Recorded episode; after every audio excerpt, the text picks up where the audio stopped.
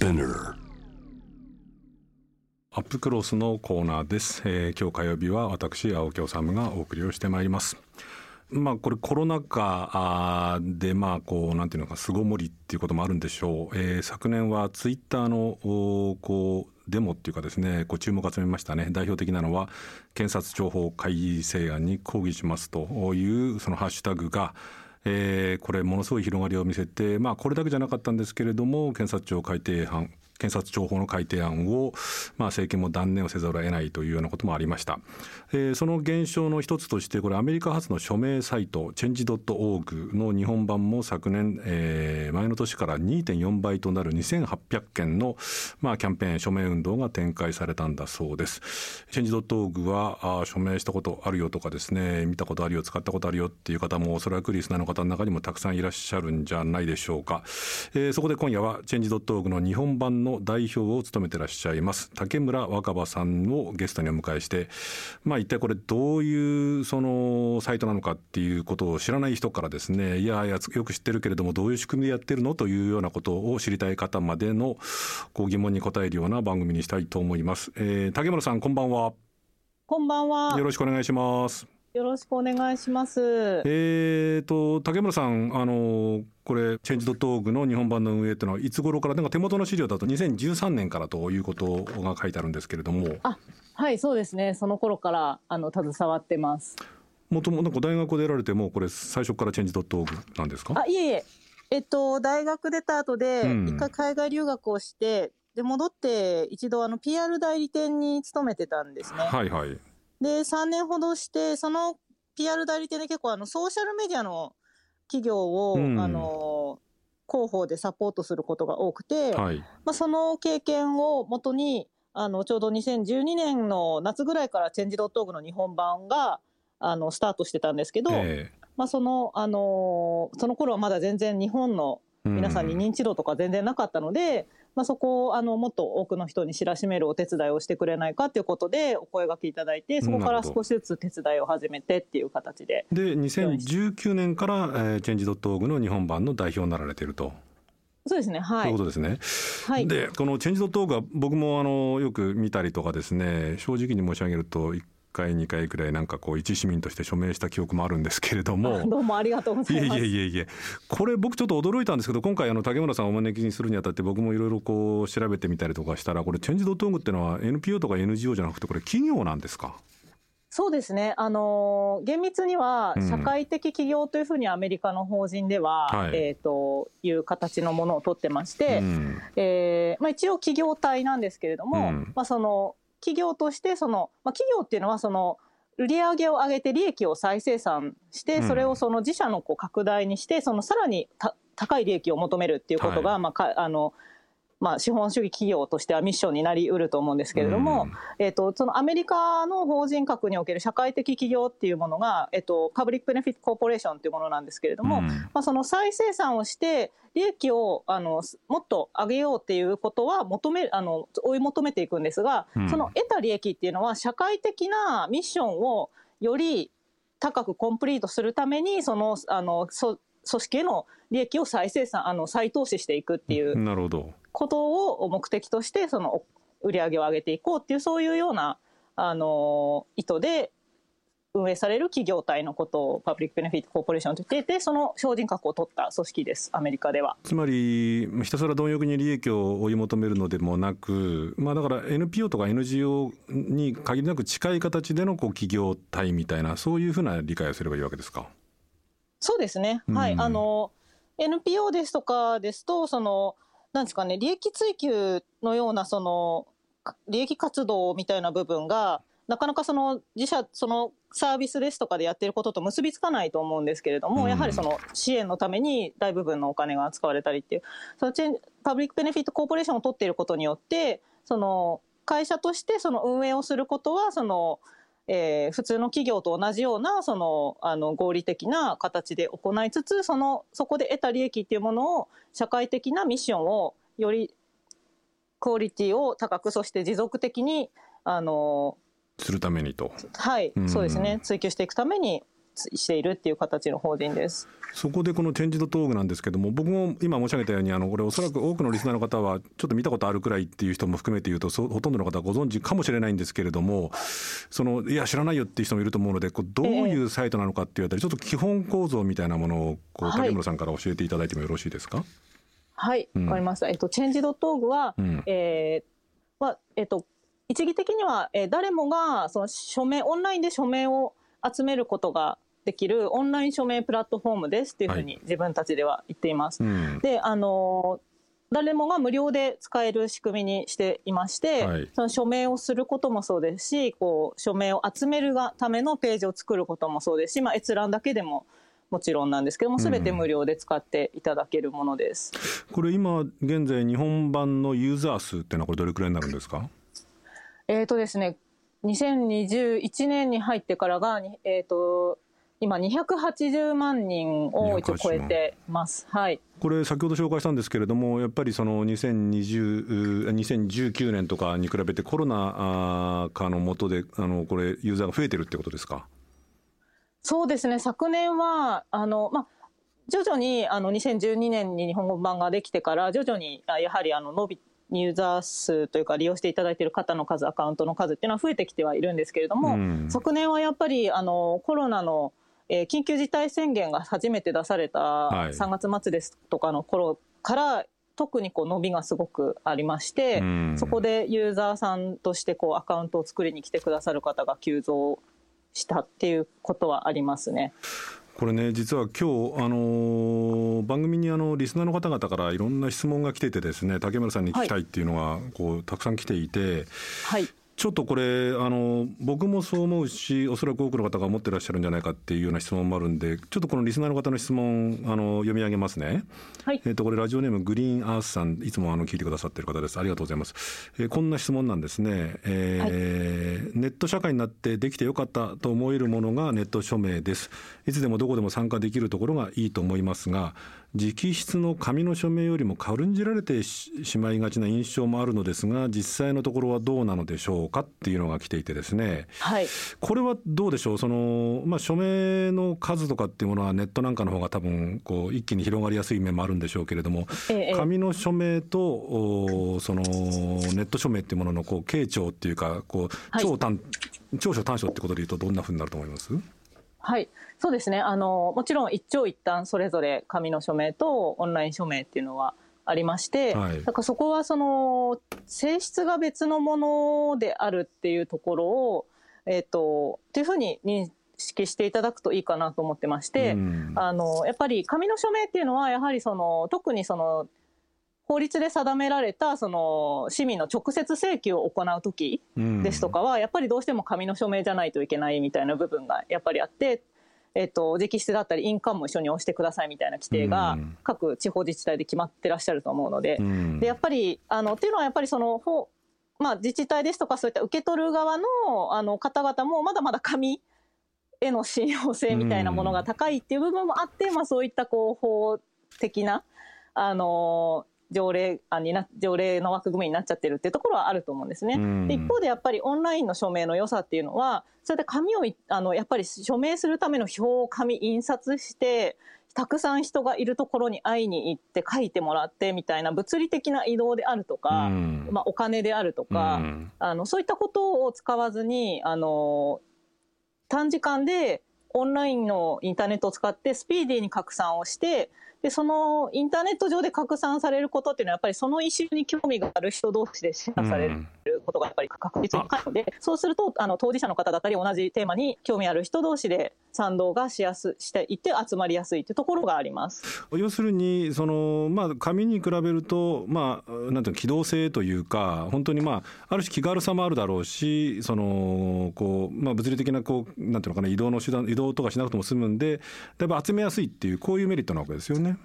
そうですね。もうあともう一つは、あの、私たちのサイトのページの特徴でもあるんですけれども、うん、一度賛同した方に、その後、あの、継続的に連絡を取り合えるっていうところもメリットとしてあって、うん、あの、キャンペーンページっていうその署名を集めるための呼びかけを書い書いていただくページに、進捗の投稿っていう機能もついてまして、例えば、あの、今何万筆集まったので、今度何月何日に実際に届けに行こうと思いますっていうような署名、あの、呼びかけですとか、まあ、あとは、あの、途中経過で、まあ、こういうようなアンケートを実施して、実際にその、この問題で困ってる人たちの声を集めたいと思いますですとか、そういったことを賛同してる皆さんに呼びかけることができるので、なるほど。そうすると一回賛同しただけで終わっちゃうんじゃなくて、そのムーブメントに途中経過も、えっと、聞いたりとか、実際に参加するチャンスも得られたりとかっていうことで、あの、賛同した人の数とか、そのパワーっていうものを継続したその社社会的なムーブメントを作るための、まあ、仲間づくりみたいな、場作りみたいなことにも発展していただくことができるところがいいいいと思ってます。そこで多分僕と同じようなこのなんていうのかなこう疑問というかちょっとあの気になるところっていうのを感じていらっしゃる方もいるみたいでこれはあのやっぱりリスナーの方、はい、ラジオネームみぽりんさんから質問が来てるんですけどねこれも、はい。えー、場所に関係なく署名が広げる広げることができる一方、えー、ちょっと気になるのが個人情報の取り扱いについてですと。署名の際に登録した個人情報が共有されてしまう恐れがあるとネット記事で見たことがありますがそういったことはないのでしょうか？署名の際に気をつけるべきこと登録後の個人情報がどのように管理されているのか教えていただけませんかというのも来てるんですけどもこのあたりどんなふうにこう考えたらよろしいですか？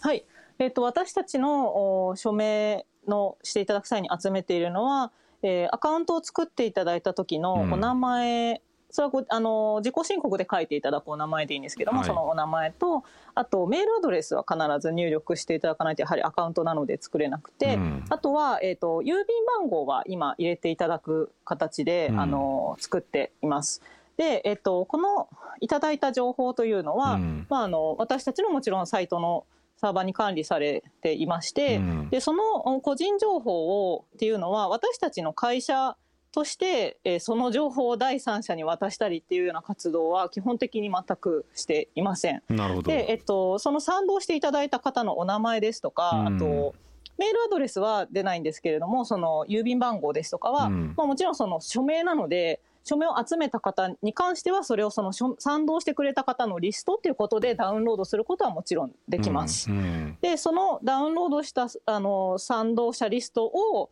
えー、署名を提出しに行くときにその宛先になっている例えばその政治家さんだったり自治体の行政の担当者だったりというところに渡しに行けば、まあ、その、えー、お名前と郵便番号ですとかっていうところはあのその先方のあの署名の受け取り側になっている意思決定者にも、えー、渡されるっていうことにはあの、まあ、原理的にはなっています。ただ実際にそれを署名を提出しに行く方行かない方っていうのはあのまちまちなので、うん、まあ、その賛同したから必ずそれがあの宛先の人にまでさ賛同を押したら自動的に絶対届くっていうようなことではないんですけれども、うんこれでも、っていうことになってくると例えばあの自己申告の名前と基本的にはメールアドレスと郵便番号ってことになっちゃうとなると、はい、そのまあその悪意のある人なんかは例えばこう複数のアカウントを作ってですねなんかこう署名の数を増やそうとかですね、あるいはこう複数の署名こうしようとかっていうようなことも、まあ、ある程度はしょうがない面もあるんでしょうけれども起きることは起きてしまうということですか？えーと、私たちのプラットフォーム上では、うん、そういった不正はあの検出をして、うん、え削除したりっていう形で対応しています。まずですね、あの、うん、まずメールアドレスでそのアカウントを作成していただいて、うん、えー、初めて賛同していただいた際には、その作成したメールアドレスにあの二段階認証として、あなたは今この署名に賛同されましたねっていうような確認、うん、でそしてそあの実際に賛同している方はこの URL を押してくださいということであの確認をしていただくメールが届くので、うん、あのもしその例えば捨てアカウントだったり大量に、うん、あのメールを作っていただいた場合そういったものをあの全部やっていかないといけなくなるので、そういったものをまずあの二段階認証として入れているっていうのと、まあ、あとはそういったあの他にもいろいろその二段階認証でリンクをちゃんと押してもらうっていう確認以外にも、うん、あの例えば IP アドレスですとか、まあ、こうこういった細かい技術面っていうのはあんまりあのなんですかね悪用される可能性もあるのであの細かくはディスクローズできないんですけれども、うん、まあ、そういったその技術的にあの水増しとしてこうたくさんの複数アカウントを同時に作っているなっていうようなことをあのテクノロジー上検出するような仕組みももちろんあの裏内側であの走らせているのであのちゃんと有効なメールアドレスであの取得されたアカウントとして賛同しているかどうかっていうところもあのこちらで検出をしてそこをあの排除できると、はい、検出するような仕組みも、うん、あのセーフガードシステムとしてとあの走らせています。リスナーの方からの質問で神戸のたぬき坂さんです、えー、竹村さん昨年は赤木敏夫さんのためのオンライン署名が30万を超えましたが、まあ、これ赤木敏夫さんというのはあの例の森友学園の問題であの公文書の改ざんをさせられて、まあ、それを苦にして命を絶ってしまったあ近畿財務局の、えー、職員だった方ですけれどもこのケースなんかで、はいえー、もあったんですけどもネット証明が社会を変えた具体例っていうのを教えてくださいっていうのがこの神戸のたぬき坂さんの質問なんですが。はい。どうですかね、まあ、僕もちらりちらりとは知ってるんですけれども、改めて竹村さんから伺いたいんですけれども、具体的なケースっていうのはどんなのあります、はい、そうですね、あのまあ、厳密に言うと、やっぱりその署名を提出したことによって、それが本当にその意思決定に直接影響を与えたかどうかっていうのは、うん、結局、その受け取った方とか、政治家の方とか、その行政の立場の人が、それどう思ったかっていうのは、直接聞くことってほとんどできないので、実際はそうどうかなっていうのはあるんですけれども、まあ、明らかに社会的にこれは絶対世論的にすごく盛り上がったし、きっと影響を与えてるに違いないだろうなって思えてるものって本当にたくさん。あって、えっ、と、コロナ関連で言うと、まあ、あの、まあ、例えば去年その休業保障を出してほしいですとか、はい、あとその飲食店の皆さんがすごく大変だった、うん、あのみたいな時にあのいち早くその支援をしてくださいっていうようなことを呼びかけるキャンペーンが立ち上がりまして、うん、えー、それそちらはすごくやっぱり世論を盛り上げたなって思いますし、うん、あとあの冒頭にもおっしゃっていただいたあの黒川検事長の件ですとか、まあ、その赤木さんの件は、あの黒川さんの件に関しては、それがやはり、あの、あの時点では法案はあの提出されないことになったので、あの世論も盛り上げたという意味では、すごくやはり効果がすごく高かったかなというふうに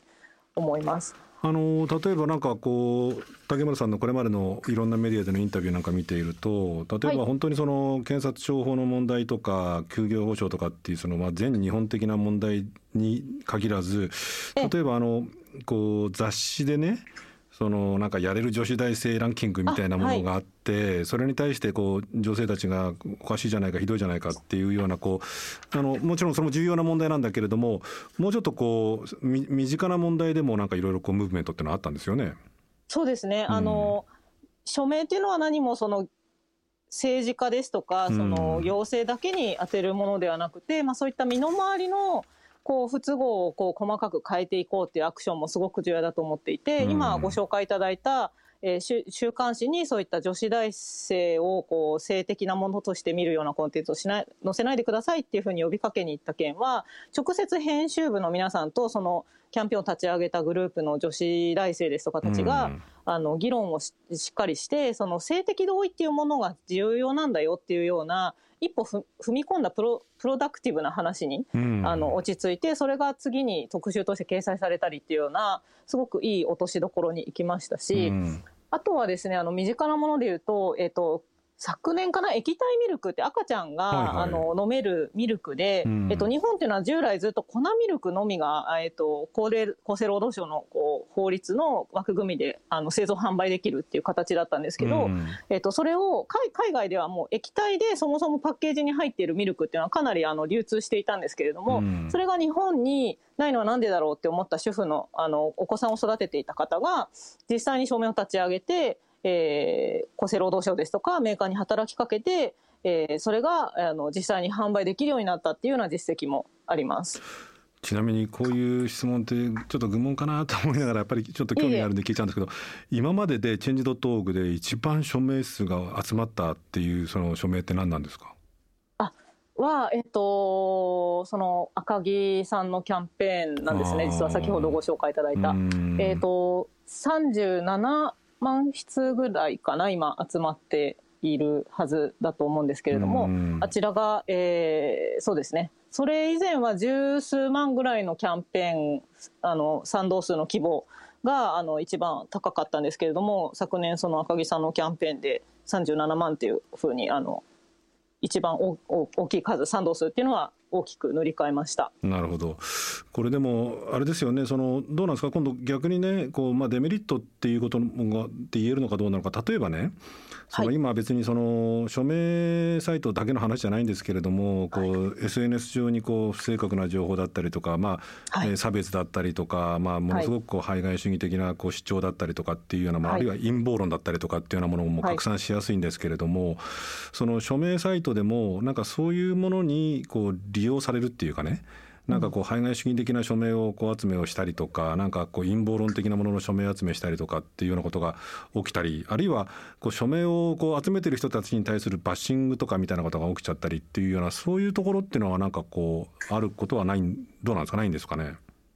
そうですねあのインターネットにおけるすごくあの根源的なというか今一番課題になっている部分だなっていうふうに本当に思ってますし、そこは。で、えっと、チェンジドットオーグとしてはあのプラ、えー、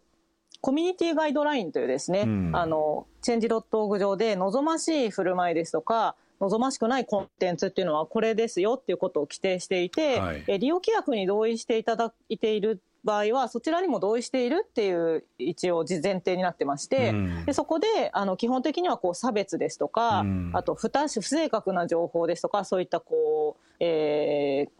不正確なそういった情報を煽るような行為ですとかあとこう暴力ですとか、うん、そういったものはこう許していないですという定義定義になっているので、まあ、そちらはあのそういったコンテンツが、えーまあえー、スタッフの方で見つけたりですとかあとユーザーさんがそのフラグといってその不適切なコンテンツはがありますよっていうことをこうあの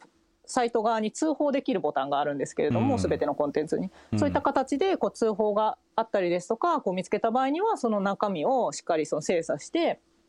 そのガイドラインにのっとっていなくていけいなければすぐに削除したりですとか、うん、まあ、その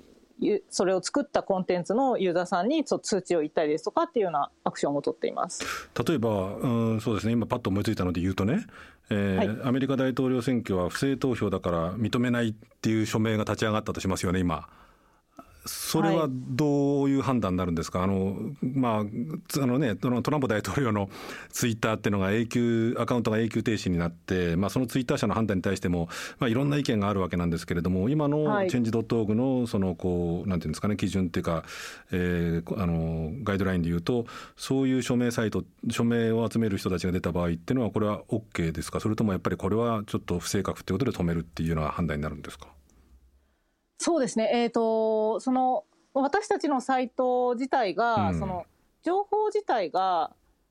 せせ事実であるかどうかを認定する立場にはもちろんないので、前提としては。うんうん、なのであの、基本的にはあのそういった立場ではあるんですけれども、まあ、確かな情報ソースによって、その情報が正しいですか間違っているってことが例えば報道されていたりとか裁判として判決が出ているっていうものに関してはそれをその情報にのっとって、そのコンテンツがそういったこう陰謀論であるっていうことが客観的事実であると認められている場合には削除するという形になっています。うん。ってことはトランプ今回の大統領選挙が不正投票だっていうのはまあどっちかといえば 削除かなっていう気もするんだけど、まあ、その辺はいろいろこう判断があられるんでしょうか、ね、そうですね。あの私えっと、そのコンテンツを削除することってもちろんすごくあの、うん、し私たちはこうプラットフォームであり、うん、表現の自由も担保しなければいけないのであの削除するってことはすごく慎重ではあるんですけれども、うん、あのポリシーチームというそのおまあ、私たちにはその削除の権限はないんですけどもポリシーチームにそのこのコンテンツはおかしいんじゃないかなどうかなっていうふうに連絡をするともう本当にすぐ判断が来てそこで削除であればもう本当に24時間以内ぐらいにその判断が下されているので、うん、まあ、今回のそのえー、今、例でご紹介いただいたものは、ちょっと私はそのポリシーチームの権限がないので、すぐ削除できますというふうに立場上言えないんですけれども、ど。ねね、おそらく今報道されている内容を鑑みると、おそらくそういった対応はすぐ取られるのではないかなというふうに思います。でねあのこれがもしかすると革新の問題なのかもしれませんけれどもこれ、はい、あえて申し上げればねいろんな形でこの署名がこう社会を変えたり世の中を変えたりその新しいその生産的な方向に物事を動かしたケースっていうのをこうあのご紹介いただいてなるほどなと思う一方その署名が最も多いその赤木さんの問題に関して言うとまあこれいくら署名が集まっても政府の立場政府のこう言ってることっていうのはほぼ変わってないっていう意味で言うとこんな署名なんか集めてもそのあんまり役に立たないんじゃないの？とかこう署名なんて無駄なんじゃないの？っていうようなふうに思っちゃう人もいると思うんですけれどもこれに対しては竹村さんどんなふうにこうお答えになります？そうですね。あのー、もう本当におっしゃることもよくわかりますし、直接的には、あの、やはりその、民主主義として私たちがこう望む民主主義と、まあ、その今のですとかその前政権から今の政権にかけての中にいる方々がこう対話みたいな部分ですね、うん、あまりあの民主主義として重要ではないのかなって思っているのかなっていう部分では少し残念な部分はあるんですけれども、うん、まあ、一方でその赤木さんのそのキャンペーンに関して言いますとあのそのご遺族の方ですね。あのがその署名をたくさんあの37万枚を寄せてくれる方がこれなにいるっていうことに、うん、やはりすごく心強さですとかあのこんなにこの問題に思いを寄せてくれる人がいるんだっていうことを喜んでくださ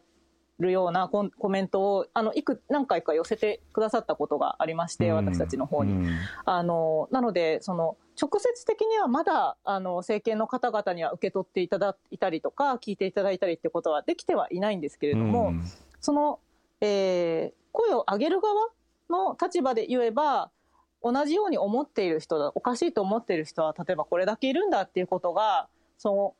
運動を続ける糧にはなると思うんですよね。うそうですね。そういうようなあの効果はあのなまあたとえそれが直接短期的には今、変化にはつながらなかったとしても、あのそういったパワーを得得てそういったムーブメントを作るベースになるっていうことはあの無視できない高い効果かなと思います。あの高高木さんのキャンペーン以外でもやっぱりその、うん、あまり日の当たらないイシュー問題に、うん、あのぶつかってる人ってやっぱりたくさんいてそれこそその、例えばそのセクシュアルマイノリティで学校に自分の制服を与えられた制服を着ていきたくないんだけどそれを声に出せないみたいな例えば10代の子ですとかが、うんえーと、うちのサイトで立ち上げてくれてそしたらこう同じことを思うよっていうふうに賛同してくれた人はこんなにいたんだってそのそのことだけですごくこう安心したりとかあこういうこと思っていいんだって思ったみたいな賛同とかもあったりしてやっぱりなのでその自分がおかしいと思っていることが自分だけなんじゃないかっていう孤独から抜け出してあやっぱりこれおかしいっていうふうに声を上げていいんだなっていう仲間を見つけられるみたいなところはたとえその直接今変化に劣らなくてもその横でつながれるっていうところがまず一歩すごく大事なことだと思うのでそう、ね,、いった面もはいあの効果として考えていただけたらいいのかなっていうふうに思ってます。わかりました、まあ、政治参加ってね選挙だけじゃなくてこう署名とか請願とかデモとか集会とかいろんな形があって、まあ、それで横につながるっていうこともあるしそれからそれがまあ地道にやっていかないと民主主義はまあ維持できないってことなんだと思います。えー、はい、竹山さん今夜ありがとうございました。どうもありがとうございました。はい、あのまたぜひ頑張ってください。あのまたゲストでいらしてください。ありがとうございました。どうもありがとうございます。はいえー、青木治です、えー、今夜はオンライン署名サイトチェンジドットオーグの日本版代表の竹村若葉さんにお話を伺いましたあのいろいろあの資産にともお話でしたし、まあ、僕の心に一番刺さったのはまあねその署名ましてオンライン署名っていう形だとなかなかこう世の中がこう動かないんじゃないの？特にね赤木俊夫さんのケース、えー、森友学園で自殺してしまったその近畿財務局の職員の赤木さんのケースなどはいくら署名が集まっても全然世の中が変わらないのに、えー、どうなのかな？ってこう無力感を感じちゃう人もいるんじゃないの？っていう話をしたら、まあ、あの竹村さんがおっしゃってたのはやっぱりそれでもこう自分だけじゃないんだっていうようなこう横の連帯とかですね同じように疑問を持っている人がこんなにたくさんいるんだっていうふうに思えるだけでも違うっていうようなお話も僕はこう非常に印象的だったんですけれどあの今日番組の中で本当はちょっとこれ触れなくちゃいけなかったのかなと思いながらちょっと時間の関係で触れられなかったんですが竹村さんからの請願権っていう言葉が、出てきたように思うんですね。あまり耳慣れないような権利のような気がするんですけれども実を言うとあの日本の今の憲法ですねにもこういう条文があるんですね第16条ってあんまり注目されないというかですね注目されることの少ない、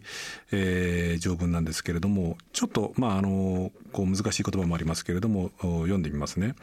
えー、何人も損害の救済公務員の罷免法律命令または規則の制定廃止または改正その他の事項に関し平穏に請願する権利を有し何人もかかる請願をしたためにいかなる差別待遇も受けない。これ以上が日本国憲法の第16条なんですね。つまり、あの、請願をする権利、まあ、署名をして、えー、政府だったりとか自治体だったりとかいろんなところにこうこうあるべきじゃないのっていうふうに訴える権利っていうのは、えー、我々、えー、誰もが持っている権利なんですね。でわざわざこれを憲法に一条を設けて書いてることの意味っていうことをやっぱり少し考えるべきなんだろうなと思います。政治参加っていうとですね、まあ、当然ながらですけれども、えー、選挙っていうのが一番大きな政治参加の手段ですしそれが非常に大きな政治を動かすための権利であることはこれは否定しないんですけれどもも別に選挙だけが我々が政治に参加するっていう方法ではないわけですよね。あの例えばデモをしたりとかあるいは集会をしたりとかですねあるいはさまざまな今だったらね SNS インターネットなんかもそうですしさまざまなところで自分の意見、えー、とかメッセージを発することによって粘り強く政治を動かしていく、えー、社会を良くしていくっていうようなことっていうのが